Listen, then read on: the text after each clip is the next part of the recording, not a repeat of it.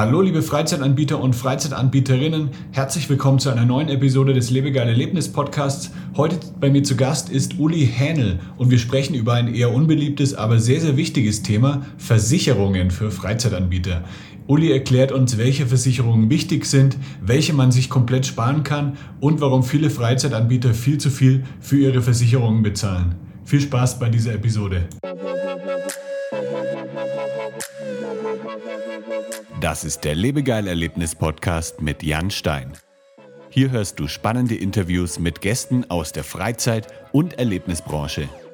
Wir sprechen über neue Attraktionen und Entwicklungen in der Freizeitindustrie und tauchen in die Themen Marketing und Business ein. Der Podcast für alle Freizeitanbieter und Erlebnisfreunde.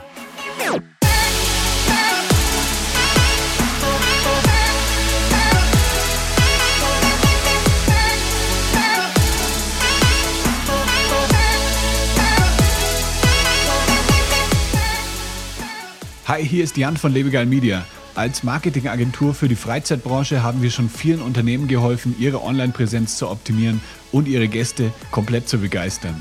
Ob du eine neue Website benötigst, deine Google-Platzierung verbessern willst oder über Werbeanzeigen mehr Gäste erreichen möchtest, wir haben die perfekte Marketingstrategie für dich. Klingt interessant? Dann kannst du einfach einen Termin auf unserer Website unter lebegeil-media.com/termin vereinbaren und wir sind bereit für deine Fragen. Also lehn dich zurück und lass uns gemeinsam auf eine Reise voller Freizeitabenteuer gehen. Viel Spaß mit unserem heutigen Gast. Hi Uli, wie geht's dir? Ja, grüß dich Jan. Mir geht's prima. Ich hoffe dir auch. Ich freue mich auf äh, schon verhaspelt. so fängt. das da, lassen da wir aber drin. Da will man es besonders gut machen. ja, wie du willst. Ja, also mir geht's gut. Ähm, ich freue mich allmählich auf den Frühling. Ich hoffe, das geht dir auch so, aber der Freizeitbranche, die freuen sich natürlich immer über einen langen Winter. Ja, also mir geht's auch gut. Ähm, ich, wir sind eigentlich schon, hier gibt's nicht irgendwie äh, so einen so Übergang, also von Winter auf Sommer, sondern hier ist wirklich, also hier ist es direkt, also hier gibt's nicht irgendwie Frühling, sondern wir haben jetzt schon wieder äh, jeden Tag über 30 Grad. Ähm, also Frühlingsgefühle kommen hier nicht wirklich auf, aber ähm, ich will mich nicht beschweren. Ja, klingt, klingt gut, wenn da jemand so einen Schalter umlegt und man ist im Sommer. Ja. wo bist du denn eigentlich? Von wo aus bist du zugeschaltet? Ja, wir haben unser Büro in Mülheim an der Ruhr ähm, und direkt an der Ruhr. Wir gucken also hier auch auf den Fluss und ähm, sind ja noch relativ zentral in Deutschland, im ja, Mittelwesten und können insofern auch ganz gut ähm, ja, die anderen Bundesländer äh, bereisen. Dann erzähl uns doch mal, was machst du denn genau ähm, und ja, was ist so deine, deine Rolle in der Freizeitbranche oder welchen Mehrwert kannst du auch den, den Freizeitanbietern, die jetzt zuhören, ähm, bieten? Ja, ähm, wir haben angefangen, äh, 2001 war es, äh, durch einen Zufall ähm, haben wir die Freizeitbranche entdeckt. Das äh, begann dadurch, dass wir verschiedene ja, Hersteller als Kunden hatten, ähm, darunter auch ähm, ja, Playlife Systems, ähm, bekannte Name vielleicht. Äh, an der Stelle Grüße an Thomas und auch noch ein, zwei andere Firmen, die wir als Kunden hatten, die die Freizeitbranche, mhm. damals Hallenspielplätze, beliefert haben. Und mhm. über diesen Weg kamen wir dann an Anfragen von Indoor-Spielplätzen, die Probleme hatten, einen vernünftigen Versicherungsschutz zu finden, weil das Thema damals noch komplett neu war in Deutschland und die Versicherer konnten also mit Hallenspielplatz nichts anfangen und dachten dann eher, dass das so Dattelautomaten sind. Mhm. Also so Spielautomaten, Spielhallen. Ähm, und viele Versicherer sahen auch ein enormes Haftungspotenzial ähm, im Bereich der Hallenspielplätze und es war eben nicht leicht für diese Betriebe einen Versicherungsschutz zu finden. Und dann haben wir uns damit ähm, angefangen einzuarbeiten und es sind dann eben auch immer mehr Indoor-Spielplätze dazugekommen. Ähm, später ist dann ja auch der Verband offiziell gegründet worden. der fing ja an als ja, als Netzwerktreffen, äh, später dann auch verprofessionalisiert als Verband der Indoor-Spielplätze, der VDH. Und über diesen Weg sind wir dann in die Branche ziemlich stark auch eingewachsen. Ähm, und im Laufe der Jahre haben wir dann diese Zielgruppe verbreitert und haben eben nicht nur Indoor-Spielplätze ähm, versichert, sondern wir haben auch dann Rahmenverträge für Escape Rooms, für Bowling Center, Sportcenter, Fitnessstudio, Escape Rooms, aber auch Hotel und Gastronomie ähm, oder Veranstaltungs, der Veranstaltungsbereich. Das zählt heute alles mittlerweile zu unserem ähm, Zielgruppen Sport- und Freizeitbetriebe, was eben ein sehr starkes Standbein bei uns darstellt. Wir versichern nicht nur Sport- und Freizeitbetriebe, aber das ist ein mit, mit Abstand der, der größte Bereich. Was würdest du denn sagen, für welche Freizeitbetriebe sind Versicherungen besonders wichtig? Oder würdest du sagen, ähm, erstmal generell für alle? Ja, also grundsätzlich ist für jeden Betrieb irgendwelche Versicherungen sehr wichtig. Äh, insbesondere Haftpflichtversicherungen zählen bei jedem Betrieb zu den wichtigsten Versicherungen. Natürlich ist das das Risiko, das Schadenpotenzial ähm, natürlich stark unterschiedlich, ob man jetzt äh, eine Trampolinhalle betreibt oder ein Escape Room. Aber dieser, dieser Unterschied ähm, wird ja über den Beitrag ausgeglichen. Das heißt, während Escape Room sich ja für ich sage jetzt mal 150 Euro versichern kann, ähm, muss natürlich eine Trampolinhalle schon je nach Größe auch dann natürlich einen vierstelligen Betrag ähm, oder auch einen mittleren vierstelligen Betrag ähm, damit rechnen. Äh, aber Haftpflichtversicherungen sind für jeden Betrieb wichtig. Die restlichen Versicherungen, Ertragsausfall oder die Sachwerte, die versichert werden, ähm, oder auch das Risiko von, von Cyberangriffen, dass man sich sein, sein System, seine EDV-Anlagen mit Viren, Trojanern versaut. Ähm, das hängt dann so ein bisschen von der Größe des Unternehmens ab. Wie ist ein Unternehmen aufgestellt? Ähm, gibt es hohe Sachwerte, die versichert werden müssen? Man muss ja nicht alles versichern. Man sollte sich Gedanken machen, wo stecken die Risiken welche Risiken kann ich selber übernehmen, weil sie überschaubar sind und welche Risiken sind so hoch, dass ich sie besser versichere. Wie berechnet sich denn dann so ein Beitrag jetzt, sagen wir mal, im Unterschied von einer Trampolinhalle zu einem Escape Room? Gibt es denn da bestimmte Statistiken irgendwie, die schon sagen, hier in einem Escape Room verletzen sich so und so viele Leute im Jahr oder da geht so und so viel kaputt und in der Trampolinhalle gibt es äh, drei Beinbrüche im Schnitt pro Monat? Ähm, kann man da irgendwie, gibt es da irgendwelche offiziellen Statistiken oder wird es dann immer von Betrieb zu Betrieb unterschiedlich berechnet? Ähm, also auch wenn es jetzt natürlich kein ganz neues Thema mehr ist, äh, Trampolinhallen, ähm, es viele Betriebe seit einigen Jahren gibt, gibt es noch keine offiziellen Statistiken. Die Branche, also die großen Trampolinbetreiber, führen äh, recht gute Statistiken. Die sind auch mitunter im Austausch und äh, ergänzen ihre Zahlen, sodass man da über diese Quellen schon an Zahlen kommen kann.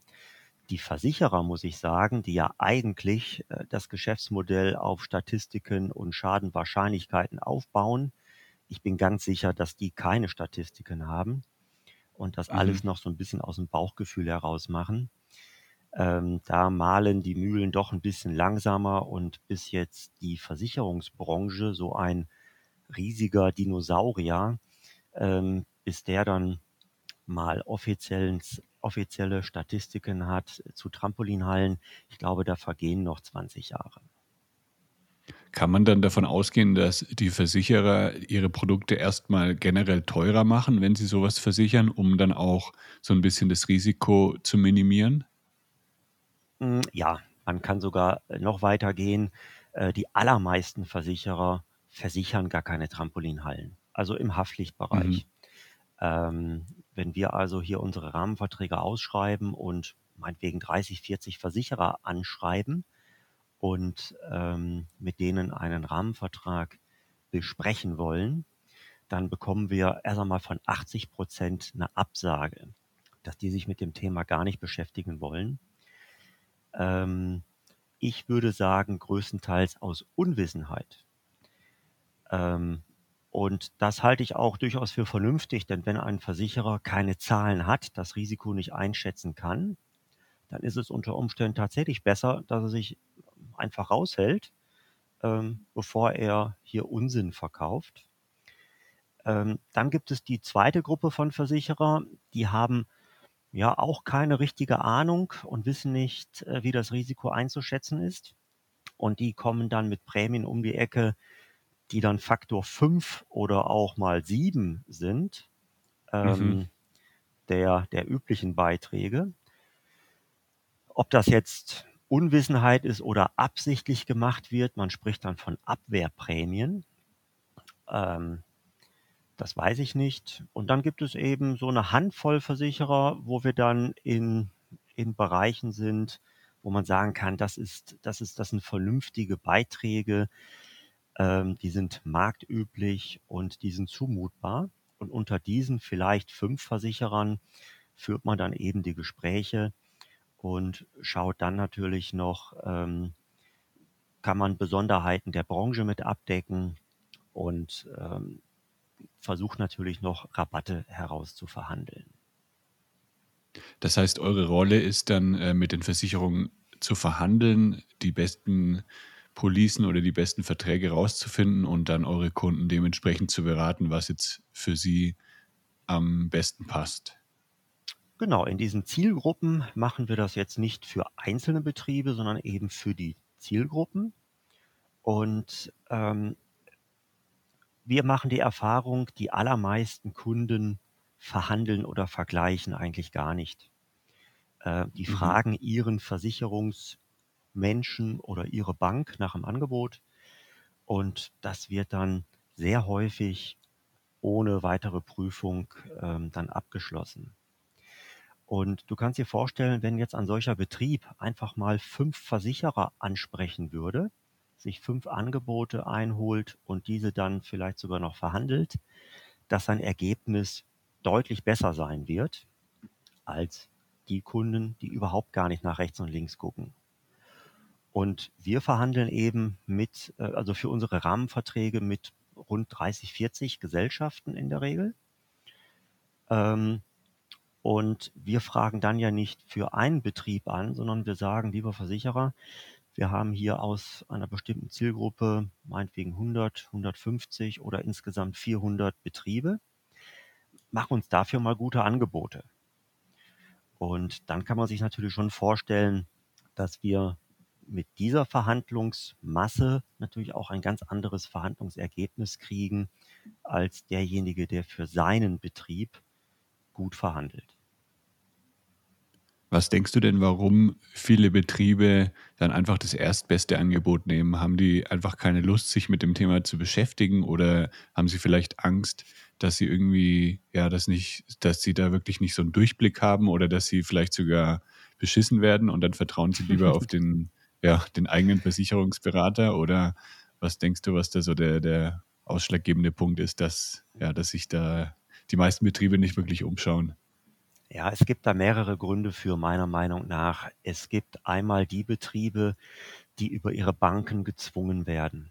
Wir erleben das leider wirklich regelmäßig, dass äh, Kunden zu uns kommen, oft Neugründungen, und die uns dann absagen, mit der Begründung, sie wissen, dass unser Angebot deutlich besser ist, aber die Bank hat denen klar zu verstehen gegeben, ähm, dass man es gerne sehen würde, wenn auch die Versicherungen über den eigenen Kooperationspartner der Bank, also R&V vielleicht oder Sparkassen, ähm, versichert wird. Und dann trauen die sich einfach nicht, ähm, der Bank abzusagen, weil daran die Finanzierung hängt. Ein zweiter mhm. Grund ist häufig persönliche Beziehungen. Ja, dass man da als Ansprechpartner irgendjemand aus der Familie hat, der Kegelbruder ähm, oder, der, oder eben der Schwager, ähm, dass da eben solche sozialen Beziehungen dranhängen.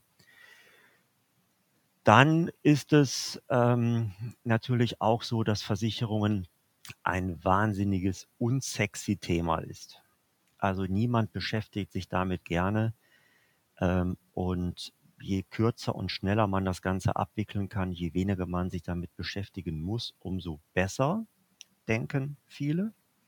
Und das, was du gesagt hast, ist auch natürlich ganz genau richtig. Ähm, Versicherer haben ja keinen guten Ruf und das auch oftmals nicht, ähm, nicht zu Unrecht. Ähm, man kann Fehler machen, man kann auch beschissen werden und ähm, da flüchtet man sich natürlich auch gerne in so eine vermeintliche Sicherheit und äh, schließt dann vielleicht etwas bei der Bank ab oder bei seinem Schwager, ähm, weil man da ja die Hoffnung hat, ähm, dass wenn man dort mal einen großen Schaden hat, äh, man mit keinem Problem rechnen muss. Ja, ich denke so insgesamt ist die, das Vertrauen der Menschen in Versicherungen sehr gering. Und mhm. ja, die Versicherungen haben das ja teilweise auch eben selber zu verschulden, weil sie eben, ja, es, man hört eben nur irgendwelche Fachwörter, man weiß nicht wirklich ähm, transparent, was mit dem Geld passiert. Ähm, man hat immer Angst, dass man für irgendwelche Sachen versichert wird, die man gar nicht braucht. Und da hast du ja eigentlich dann als Versicherungsmakler eine ganz gute Chance, den Leuten das ja richtig zu erklären, Vertrauen zu erwecken und eben ja zu versuchen, dass das Thema, ja, dass man das eben, ja, dass es nicht mehr so unsexy ist. Ähm, ja, da hast du, da hast du recht. Ähm, die ganzen Fachausdrücke und die komplizierten Versicherungsbedingungen, äh, das, das ist schon sehr herausfordernd. Und wenn man die Möglichkeit bekommt, tatsächlich mit einem Kunden mal zu sprechen und ihm die, die Unterschiede oder auch die Funktionsweise des Versicherungsschutzes zu erklären, ähm, das hilft auf jeden Fall. Ähm, du hast ja ähnliche Probleme könnte ich mir vorstellen. Auch in deiner Branche ist es sehr kompliziert geworden. Es gibt auch da viele Fachausdrücke und wenn du mhm. eben jemanden an die Hand nimmst und ihn da durchführst, ähm, das hilft dann natürlich auch allen Beteiligten. Ja, ja, genau. Aber, also, und es gibt natürlich auch mhm. viele schwarze Schafe, viele Agenturen, die dann eben ja, nur dein Geld möchten und dann setzen sie irgendwie nur den Praktikanten dran, der dann vielleicht einmal im Monat in die Kampagnen reinschaut. Deswegen ist ja die Branche auch sehr, sehr schwierig, weil da auch ein bisschen das Vertrauen fehlt. Aber ich versuche das natürlich auch mit dem Podcast so ein bisschen auszugleichen, mhm. dass die ähm, Freizeitanbieter wissen, hier, da steckt wirklich eine Person hin dahinter, die sich auch um die Kunden kümmert und ja, die auch ja, Erfahrung, Qualität, äh, also wir sitzen da fast im selben Boot. Wir haben viele Gemeinsamkeiten oder unsere Branchen haben viele Gemeinsamkeiten. Ähm, das spielt eben in vielen Branchen eine, eine Rolle, so bei uns natürlich ja. auch. Und ähm, bei uns ist es so, wir haben ja, als wir vor ja, 20 Jahren äh, mit diesen Rahmenverträgen angefangen haben, ähm, die sind ja immer weiterentwickelt worden. Und praktisch, wir haben aus, aus jedem neuen Schaden gelernt, ob noch irgendwo Versicherungslücken sind, haben versucht, die in der nächsten Verhandlungsrunde wieder mit, mit einzubauen. Und so sind die Versicherungsbedingungen in den letzten 20 Jahren immer besser geworden. Und ich hatte vor, ähm, ich glaube, drei, vier Jahren äh, mal ein Gespräch mit einem Kunden. Das ist mir sehr, sehr in Erinnerung geblieben. Ähm, als ich also unser Produkt beworben habe, wie gut es von den Leistungen ist, sagte der Kunde damals, aber was nutzt der beste Versicherungsschutz, wenn der Versicherer trotzdem nicht zahlt? Mhm. Dieser Satz, der ist mir ähm, extrem hängen geblieben. Und das war so eine Initialzündung, wo ich gesagt habe, ähm, der Kunde hat vollkommen recht. Ähm, es, das beste Versicherungsprodukt ist nicht alles, was man braucht, sondern es muss eben auch sichergestellt werden, dass äh, der Versicherer, wenn es darauf ankommt, wenn es hart auf hart kommt, eben auch dann vernünftig bezahlt. Und seitdem ja. legen wir also unseren oder einen ganz großen Schwerpunkt oder sogar den Schwerpunkt in der Beratung auf Punkte, wir nennen das so Verbraucherschutz. Ähm, weil was den meisten gar nicht richtig bewusst ist, die Versicherungsbedingungen definieren ja nicht nur die Pflichten des Versicherers, sondern die definieren ja auch die Pflichten des Versicherungsnehmers. Mhm. Und äh, ein Versicherungsnehmer kann eben auch viele Fehler machen. Ähm, und diese Fehler werden dann von den Versicherern eben auch sanktioniert. Also äh, der Kunde wird bestraft und Schäden, Schadenzahlungen werden gekürzt. Und das ist unsere große Aufgabe, das nach Möglichkeit zu vermeiden. Und da sind wir in den letzten Jahren eben auch schon ein Riesenstück weiter nach vorne gekommen. Das heißt, ihr klärt dann die Betriebe auch auf, damit sie genau wissen, was sie jetzt dürfen und was sie vielleicht vermeiden müssen. Ähm, ja, das äh, auch, allerdings mit, mit nicht so viel Erfolg, muss ich sagen. Also die, okay. diese, ähm, diese äh, schlimmen ja, Wörter kennt eigentlich jeder. Ein Versicherer hat ja so einen ganzen, einen ganzen Köcher voller Giftpfeile. Ähm, und vom Begriff her, vom Namen her, hat die jeder schon gehört. Unterversicherung, grobe Fahrlässigkeit, Gefahrerhöhung, Sicherheitsvorschriften, Obliegenheitsverletzungen. Das sind so diese Giftpfeile, die, die ein Versicherer hat. Und das alles steckt in den Versicherungsbedingungen drin. Und seit vielen Jahren predigen wir das und bei jeder Gelegenheit ähm, klären wir darüber auf, was so die Pflichten der Kunden sind. Aber wir sind dann immer wieder ja, erstaunt, erschrocken, ähm, dass selbst wirklich gute Kunden, zu denen wir ein enges Verhältnis haben, ähm, diese Sachen dann trotzdem zum ersten Mal hören, obwohl wir es denen schon zehnmal mhm. irgendwo mitgeteilt haben. Ähm, in Kundenzeitschriften, in Newslettern, im persönlichen Gespräch, auf Vorträgen, äh, zum Beispiel beim VDH, wenn es da um, um Sicherheitsthemen geht, äh, Vorschriften der Berufsgenossenschaft, dass das eben auch Einfluss hat auf den Versicherungsschutz. Ähm, und die sind dann immer wieder erstaunt.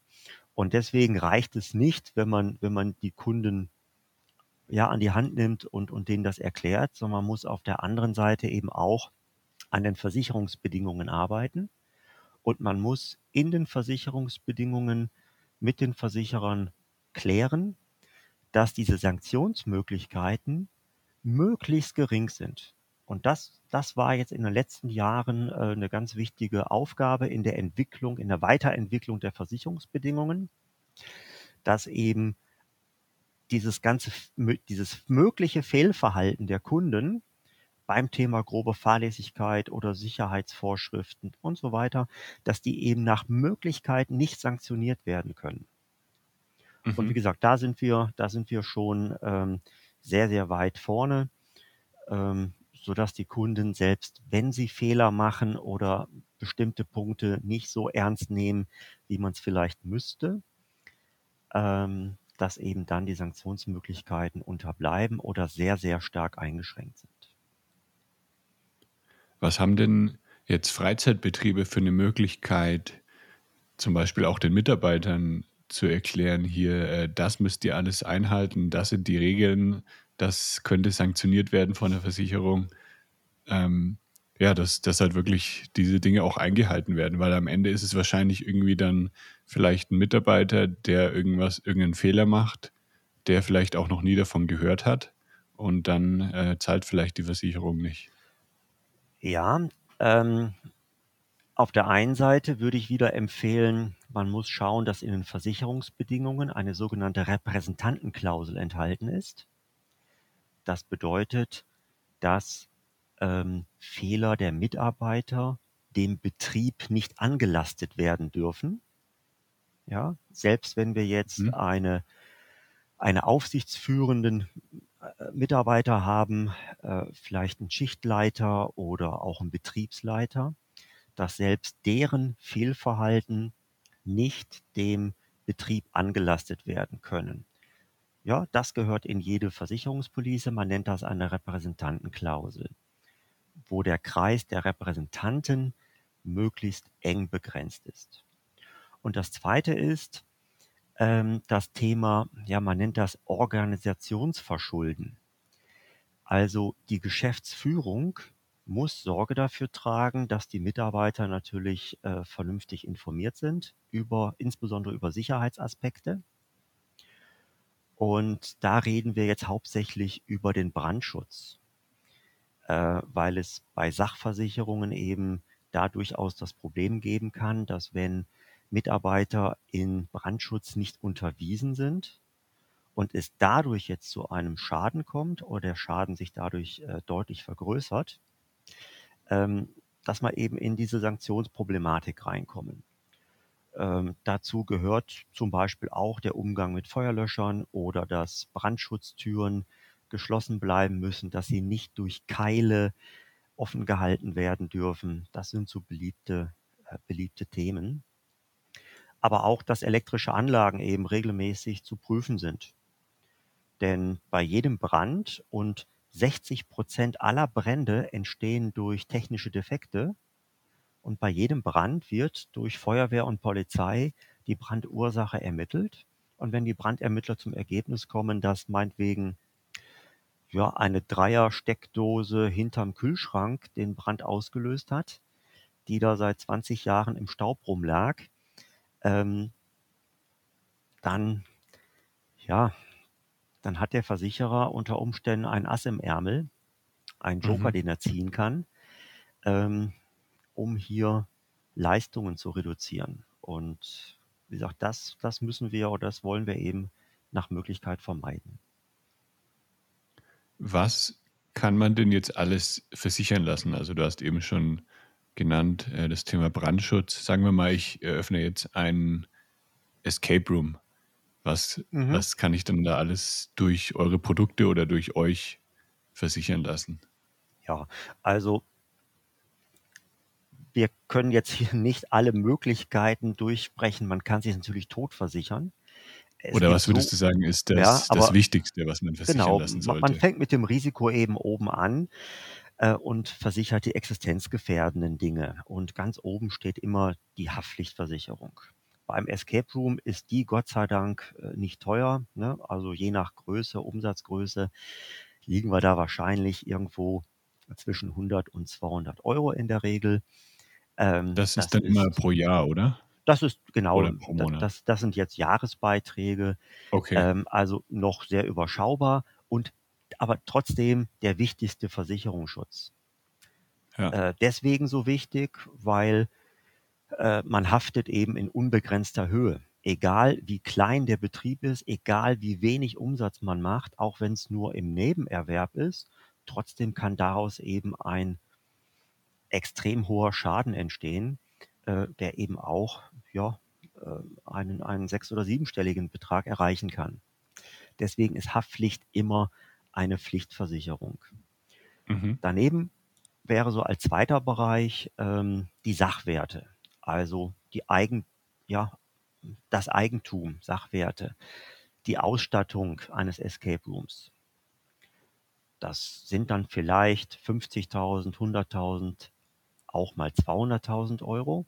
So in der Größenordnung wird es sich wahrscheinlich bei den allermeisten Escape Rooms bewegen.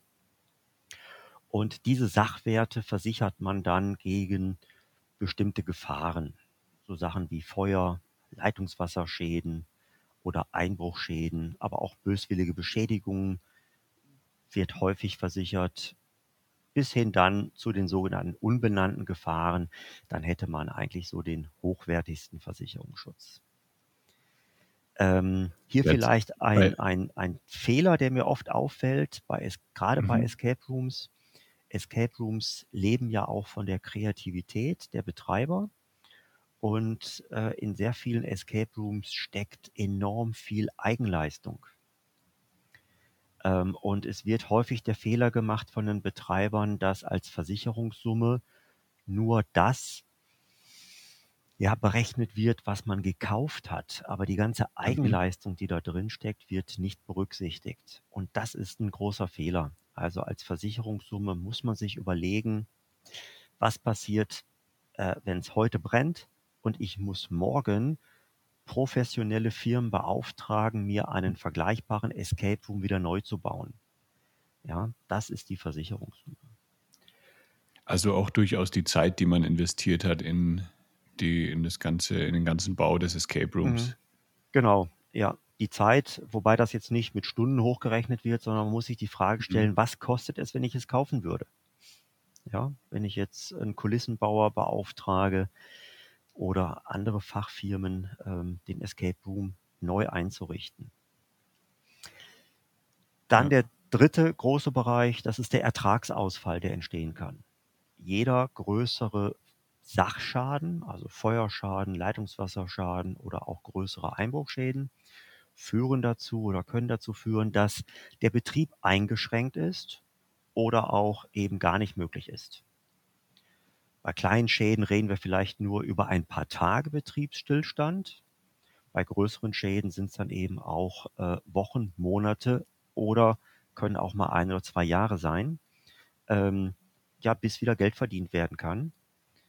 Und dieser Ertragsausfall sollte natürlich auch so versichert werden, ja, wie es eben auch den Umsätzen und dem Rohertrag entspricht. Da muss man dann eben mhm. die Versicherungssumme ermitteln anhand von zwei, drei Zahlen. Das ist aber recht einfach. Ja. ja, in den letzten Jahren als weitere, man kann schon, also ich spreche schon von einer Pflichtversicherung. Das wären dann die Risiken, die rund ums Internet entstehen. Man nennt das Cyber-Risk-Versicherungen. Also wenn man Opfer wird von äh, Cyber-Risk, ja, Attacken, Viren, die man sich eingefangen hat, Phishing-Mails und äh, jetzt steht auf einmal die EDV still, angefangen vom Buchungssystem über das Bezahlsystem, Kassen, vielleicht sogar die Telefonanlage. Ähm, alles ist heute elektronisch verknüpft in irgendwelchen Cloud-Systemen. Und da reicht eben dann eine, eine, ja, eine, ein falscher Anhang, den man geöffnet hat, eine E-Mail, wo man einmal nicht aufgepasst hat. Und schon können also hier enorme Schäden entstehen. Nicht nur, dass die Daten verschlüsselt werden, wiederhergestellt werden müssen, sondern auch ähm, damit einhergeht ein, ein Riesenrattenschwanz an rechtlichen Problemen und Konsequenzen, dass unter Umständen eben damit auch äh, Datenschutzvorfälle verbunden sind. Die müssen den Behörden mhm. angezeigt werden. Die Kunden müssen benachrichtigt werden. Es entstehen Rechtsberatungskosten. Beim Bezahlsystem, Online-Bezahlsystem sind auch Bankverbindungen betroffen. Also sind auch die Banken involviert, äh, die benachrichtigt werden müssen und, und, und. Ein Riesenrattenschwanz. Und ähm, das ist mittlerweile, halte ich, äh, eine Cyber-Risk-Versicherung für genauso wichtig äh, wie eigentlich die Feuerversicherung. Jetzt haben wir natürlich als, als Marketingagentur sind wir da natürlich ganz ähm, eng in Kontakt auch mit den Kunden, was sowas angeht. Und das hatten wir eben schon bei sehr, sehr vielen Kunden oder potenziellen Kunden, dass da besonders eben auf der Website hohe Risiken sind. Also ähm, WordPress wurde seit zwei Jahren nicht mehr geupdatet. Es gibt äh, 30 Plugins, die alle ein Sicherheitsrisiko darstellen. Die wurden auch vielleicht seit einem Jahr nicht mehr geupdatet. Ist sowas dann, wenn dann zum Beispiel die Website gehackt wird bei sowas, springt dann die Versicherung ein oder ist das dann eben einfach Fahrlässigkeit und die, da hat die Versicherung wieder so einen Giftpfeil und sagt hier, ähm, nee, da können wir leider nicht zahlen. Ja, also es gibt auch bei der Cyber-Risk-Versicherung Giftpfeile, also äh, Obliegenheiten, einfach ähm, Pflichten, die, die ein, ein Versicherungsnehmer erfüllen muss, weil sonst ist ein Betrieb nicht versicherbar. Noch sind aber diese Pflichten ähm, überschaubar und mhm. ähm, wir achten auch hier wiederum darauf, dass wir Anbieter empfehlen, die eben noch überschaubare Obliegenheiten definieren.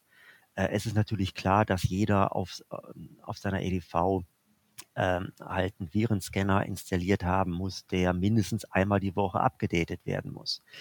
Ähm, aber ich denke, solche Anforderungen ähm, sind durchaus berechtigt. Aber man sollte eben darauf achten, dass die Obliegenheiten nicht zu sehr ins Detail gehen und äh, man sollte sie auf jeden Fall durchlesen, welche Obliegenheiten hier gestellt werden und man muss sich schon überlegen, erfülle ich die, kann ich die erfüllen oder nicht. Auch da gibt es Unterschiede. Ähm, also wenn man eine Cyber-Risk-Versicherung hat, heißt das nicht, dass man jetzt nichts mehr beachten muss und man muss sich an keine Regel mehr halten, sondern genauso wie man bei einer Feuerversicherung trotzdem Feuerlöscher braucht, die müssen einfach äh, vorrätig sein, ist es eben bei einer Cyber-Risk-Versicherung auch so, dass man einen Virenscanner braucht, dass man eine Firewall braucht. Aber das sind Standardsachen. Dass man eine IT-Firma braucht, die einen betreut, ähm, dass man eine Passwortverwaltung hat, ja, das, das, das ist schon, das sind die Mindestanforderungen. Ja. Was gibt es denn für Dinge, die ich als Freizeitanbieter nicht versichern kann? Also wo die Versicherungen immer sagen, nee, tut mir leid, das ist einfach zu viel Risiko für uns. Ähm, ja, also das sind im hohen Maße, ich nenne es mal, sonstige Ertragsausfälle. Also mhm. ähm, wenn jetzt die Kunden ausbleiben aus sonstigen Gründen, das ist sehr, sehr schwer zu versicherbar. Auch hier gibt es Ansätze, auch hier haben wir schon kleine Lösungen geschaffen in unserem Rahmenvertrag, dass zum Beispiel Umsatzausfälle durch ähm, äh, sagen wir mal, Terrorwarnung. Ein Einkaufszentrum muss geräumt werden, weil da eine Tasche äh, rumliegt. Ähm, mhm. Oder es wird jetzt äh, Gas versprüht in einem Freizeitcenter und das muss jetzt geräumt werden. Oder wir haben eine Baustelle vor der Türe, sodass die Gäste nicht anreisen können. Oder Stromausfall, Heizungsausfall, auch den Fall hatten wir schon zweimal, dass mhm. im Winter die Heizung ausgefallen ist. Ähm, nach zwei, drei Tagen waren die Temperaturen so, dass ein Betrieb nicht aufrechterhalten bleiben konnte. Die Heizungsfirma bestellt Ersatzteile. Es dauert drei Wochen, bis die kommen. Also das sind äh, schon Probleme, die wir ansatzweise mittlerweile versichern können. Aber es gibt eben auch andere Sachen, die nicht versicherbar sind äh, oder noch nicht. Äh, nehmen wir mal angenommen schlechtes Wetter, Schneefall und die Leute trauen sich nicht aus dem Haus ähm, und die Freizeiteinrichtungen sind dann regelmäßig leer. Ähm, das andere ist natürlich auch Schönwetter. Ja, auch da können natürlich Umsätze, Umsatzausfälle entstehen, die nur sehr schlecht zu versichern sind.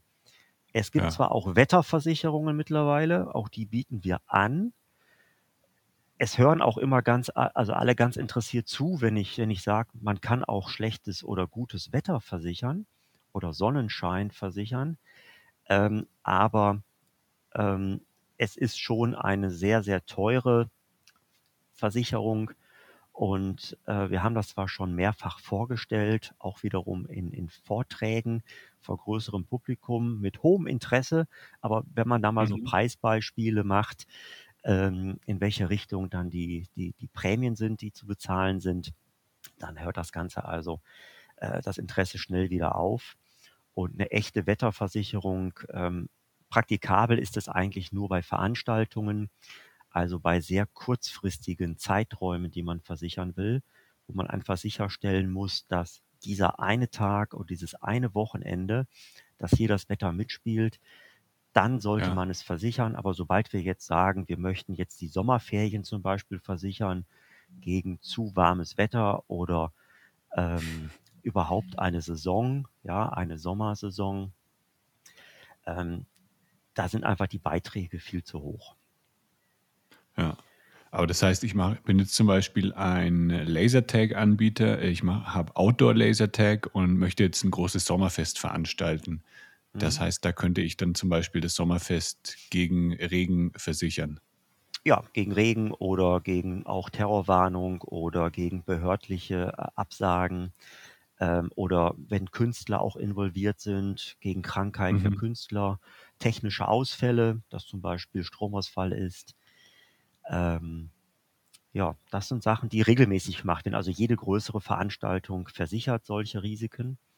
Und ähm, bei kleineren Veranstaltungen nimmt das natürlich dann ab, aber auch kleinere Veranstaltungen können ja Erlöse erzielen, die für kleine Veranstalter wiederum sehr wichtig sind. Ähm, und es gilt eigentlich immer die Regel, wenn ein Risiko ein gewisses Maß überschreitet, dann sollte man es versichern. Also die eigenen finanziellen Möglichkeiten überschreitet, ja, dann sollte man es versichern. Wenn man es noch ja. bequem selber tragen kann, ähm, dann muss man es nicht versichern. Gab es denn schon irgendwelche besonders kuriosen Versicherungsschäden, die bei euch aufgekommen sind, jetzt aus der Freizeitbranche?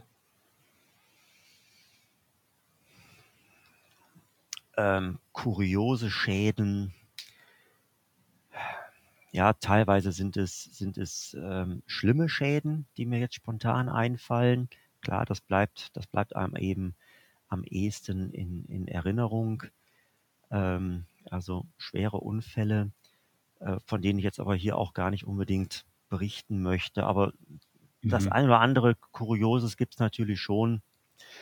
Ähm, man meint immer, so etwas kommt nicht vor, dass, dass jetzt Flachdächer ähm, einstürzen durch Schneelast oder durch Regenlast, weil Gullis meinetwegen auf dem Dach, also die Dachabläufe verstopft sind und sich dann eben sehr viel Wasser auf dem Flachdach staut und es zu einem Schaden kommt, der dann auch eben ins Gebäude eindringt, der Regen. Äh, oder wenn, ja, ich, letztens hatten wir ein Specht, der hat Löcher in eine Fassade geklopft. Ähm, das war jetzt schon, sag ich mal, kurios. Ähm, oder man glaubt gar nicht, wie viele Schäden auf Parkplätzen entstehen, wenn sich mhm. die Schranken von, von Parkplätzen auf Autodächer äh, ähm, ähm, niedergehen oder äh, eine Notausgangstüre sich öffnet und gegen ein geparktes Auto schlägt oder Gullideckel auf einem Parkplatz so lose sind, dass sie das Auto beschädigen, wenn ein Auto drüber fährt. Also da haben wir extrem viele Schäden. Ähm, aber es gibt natürlich auch Schäden, wo man sich so ein bisschen an den Kopf packt, die leicht zu vermeiden wären. Also wenn, wenn zum Beispiel Freizeitbetriebe, die ja auch einen häufigen Personalwechsel haben, weil man mit vielen Aushilfen ja arbeitet und im Laufe der Jahre ja viel Personalwechsel stattfindet. Und wenn man dann feststellt, dass ähm, alle Mitarbeiter der letzten Jahre ähm, die Kombination zum Safe kennen und ähm, jeder dort praktisch nachts ähm, ja, einsteigen kann und hat den, äh, den, ja, die Kombination zum Safe und da werden mhm. Viele, viele tausend Euro teilweise gelagert, gebunkert, kann man schon sagen. 40.000 Euro in einem kleinen Safe. Ähm, das stößt auf un, einfach auf, auf ähm, Unglaube. Äh, oder der Schlüssel zum Safe liegt seit Jahren in einer Kaffeetasse in der Küche auf dem Regal. Und jeder weiß das, jeder Mitarbeiter weiß, wo der Schlüssel zum Safe ist. Also das sind Sachen, das muss einfach nicht sein. Ja. Ja, andere Sachen passieren immer häufiger, das sind Überschwemmungen. Da haben wir jedes Jahr, in jedem Sommer ein, zwei Betriebe, die einfach absaufen bei Starkniederschlagsereignissen auch ähm, natürlich das große A-Hochwasser, da waren auch einige Betriebe von betroffen. Großbrände Brände sind natürlich selten, aber auch da gibt es mittlerweile natürlich einige Beispiele, wo Freizeiteinrichtungen komplett runtergebrannt sind. Ähm, ja, aber jetzt an kuriosen Schäden, die zum Schmunzeln sind, ähm, da fallen mir jetzt gerade leider keine ein, weil Schäden sind doch meistens eher ähm, traurig. Ja. ja, das mit dem Specht ist vielleicht einigermaßen kurios. Ja, immerhin fiel mir, fiel mir der Schaden jetzt noch ein, ja. Wie kann ich denn als Freizeitanbieter bei Versicherungen sparen oder sollte ich überhaupt sparen bei dem Thema? Ja, unbedingt. Also das ist einfach vergleichen. Ja, also das sollte man schon machen. Und ähm, man muss sich einfach auch da mal die Zeit nehmen und sich ein bisschen damit beschäftigen. Es ist es ist mühselig, es macht keinen Spaß, aber es ist einfach auch eine Pflicht der Geschäftsführung. Ähm, jeder Geschäftsführer ist dazu verpflichtet. Und wenn er sich damit nicht beschäftigt, dann macht sich ein Geschäftsführer sogar privat ähm, haftbar. Jetzt mhm. ist es in der Freizeitbranche natürlich häufig so, dass äh, Betriebe Inhaber geführt sind. Dann ist es sowieso immer das Geld des Eigentümers. Also egal, ob es jetzt ja. die, die, das Portemonnaie des Eigentümers ist oder das Portemonnaie des Geschäftsführers. Das ist in, derselbe, dasselbe, in der Regel dasselbe Portemonnaie. Aber auch bei angestellten Geschäftsführern würde sich der Geschäftsführer haftbar machen, wenn er diese Pflichten, die er hat, äh, vernachlässigt. Also es ist eine Aufgabe, die ein Geschäftsführer hat. Neben den vielen, vielen anderen Aufgaben, die dazukommen, von Marketing über Personalführung und all die Probleme, die wir kennen. Äh, nicht zuletzt noch das lästige Tagesgeschäft, die Kunden, die man ja auch noch hat. Hm. Ähm, aber man muss sich damit beschäftigen und dann vergleichen. Ähm, einfach mal zwei, drei und wenn man uns dann vielleicht auch noch mal als Spezialist mit ins Boot holt und unsere Angebote eben auch noch mal daneben legt, kann das mit Sicherheit auch nicht schaden. Gibt es irgendwelche Versicherungen, wo du sagst, die sind komplett überflüssig? Hm. Also, es gibt natürlich Versicherungen, die weniger wichtig oder auch unwichtig sind. Die kosten dann aber in der Regel auch viel weniger. Und mhm. aus diesem ja, Kosten-Nutzen-Verhältnis kann sich dann ja wieder ergeben, dass man sagt, ja, okay, dann, dann mache ich das doch. Schönes Beispiel ist eine Glasversicherung. Eine Glasversicherung zählt mit Sicherheit zu den, zu den äh, ähm, unwichtigen Versicherungen, zumindest in der Regel. Aber wenn dann so eine Glasversicherung vielleicht nur ja, bei kleinen Betrieben vielleicht 60 Euro kostet oder bei großen Betrieben 180 Euro, dann kann man sich halt schon überlegen und sagen, ja, okay, also für das Geld äh, nehme ich das mit, weil in zehn Jahren geht hier mit Sicherheit mal eine Eingangstüre kaputt. Ähm, mhm. Da kann man ja locker drauf wetten. Und wenn man das eben in vielleicht in einem Paket sehr günstig mit hinzubuchen kann, äh, versichert man eben dann auch gerne unwichtige Versicherungen. Ähm, Problematisch ist es dann natürlich, wenn es eine Versicherung ist, die eher unwichtig ist, aber sehr teuer ist. Ähm, aber das hat man eigentlich eher selten. Also meistens korreliert das, dass Versicherungen, die einen geringen Nutzen haben, dass die eben dann eigentlich auch in der Regel günstig sind. Schönes Beispiel vielleicht die Betriebsschließungsversicherung. Ähm, ist natürlich auch ein Buzzword geworden äh, nach der Corona-Pandemie ähm, wo ja, ja Tausende von, von, von Kunden klagen mussten gegen den Betriebsschließungsversicherer, um gerichtlich klären zu lassen, war jetzt die Betriebsschließung durch die Pandemie, also die behördliche Auflagen im Rahmen der Pandemie, war das jetzt ein versichertes Ereignis der Betriebsschließungsversicherung? Mhm. Da gab es sehr große Diskussionen drüber. Und wenn man sich die Gerichtsentscheidungen anguckt, die ja auch sehr unterschiedlich ausgefallen sind, äh, egal ob bei Amtsgerichten, Landgerichten oder Oberlandesgerichten, ähm, war das ja auch dann am Ende berechtigt, ähm, dass man es richtig gerichtlich klären lässt, weil es eben unterschiedliche Ansichten dazu gab. Mhm. Aber eine Betriebsschließungsversicherung deckt eben nur ein sehr kleines Risiko, ist aber auch nur ein sehr kleiner Baustein. Deswegen kann man sich überlegen, ob man den mitnimmt oder nicht. Ich persönlich bin kein großer Freund davon, zumindest nicht für die Freizeitbranche. Äh, das mag in medizinischen Bereichen anders sein, Krankenhäuser oder Arztpraxen oder auch lebensmittelverarbeitende Betriebe. Dort wäre es dann wichtig. Äh, in der Freizeitbranche, wo das Gastronomieangebot eher eine untergeordnete Rolle spielt, ähm, glaube ich, kann man darauf gut verzichten. Gibt es denn mittlerweile jetzt auch dann Klauseln, wo die Versicherungen sagen, hier, wir schließen sowas wie eine Pandemie komplett aus? Oder kann ich jetzt als Freizeitanbieter mich ohne Probleme versichern lassen gegen eine eventuell erneute Pandemie? Ähm, die Betriebsschließungsversicherungen, die es früher gab, sind ja von allen Versicherern einheitlich zu 100 Prozent vom Markt genommen worden. Und der Mhm. Verband der Versicherer ähm, hat dann drei neue Musterbedingungen ähm, entwickelt, unterschiedlich restriktiv.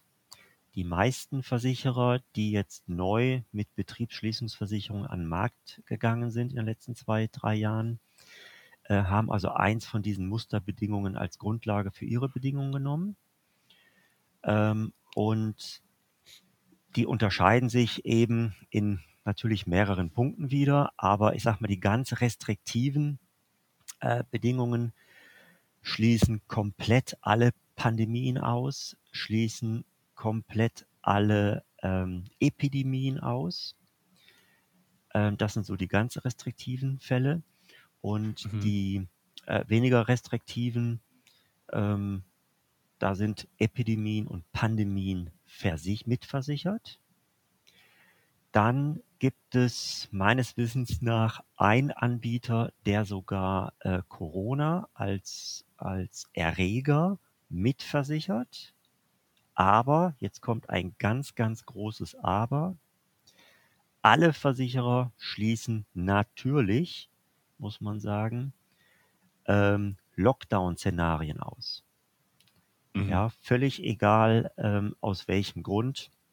Ähm, das wird es nie wieder geben, dass, dass es darüber eine Unklarheit gibt, ob ein Lockdown-Szenario versichert ist. Das ist also mit größtmöglicher Klarheit in den Bedingungen geregelt, dass das nicht versicherbar ist.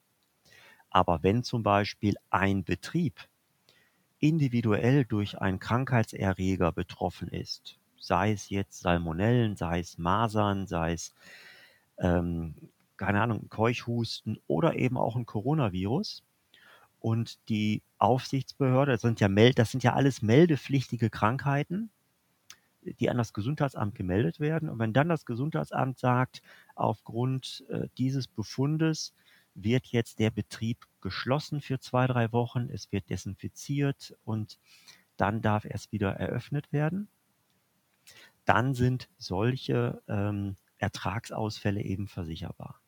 Aber diese Lockdown-Szenarien sind, sind ganz klar nicht mehr versicherbar. Okay.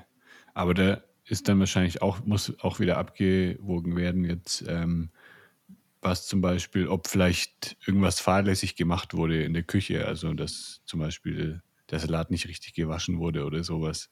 Sowas ist dann Nein, wahrscheinlich das, das ist mir gar nicht oder? bekannt, dass es in dem Bereich jetzt ähm, ähm, solche, solche Auflagen oder ähm, Obliegenheiten gäbe oder Sicherheitsvorschriften gäbe. Nein, in, in dem Bereich kenne ich das nicht.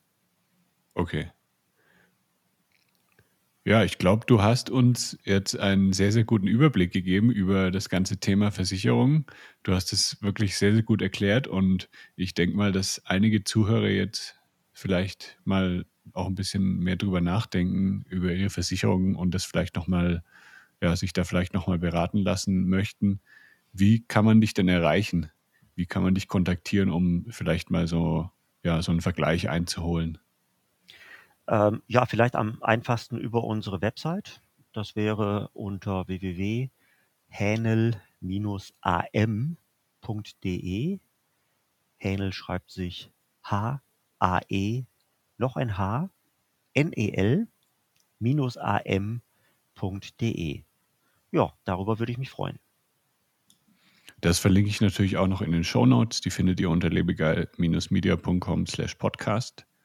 Und dann sage ich vielen, vielen Dank für deine Zeit. Hat Spaß gemacht. Ja, vielen Dank, dass ich Und- dabei sein durfte. Und dann ganz, ganz liebe Grüße. Ja, danke auch äh, zu dir nach Mexiko. Tschüss, Jan. Danke, mach's gut. Ciao, ciao. Das war der Lebegeil Erlebnis Podcast. Bist du Freizeitanbieter und möchtest mehr Buchungen für deine Freizeitaktivität erzielen?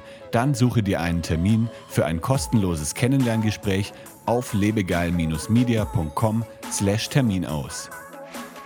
Für spannende Freizeittipps und Ausflugsideen besuche meinen Blog lebegeil.de.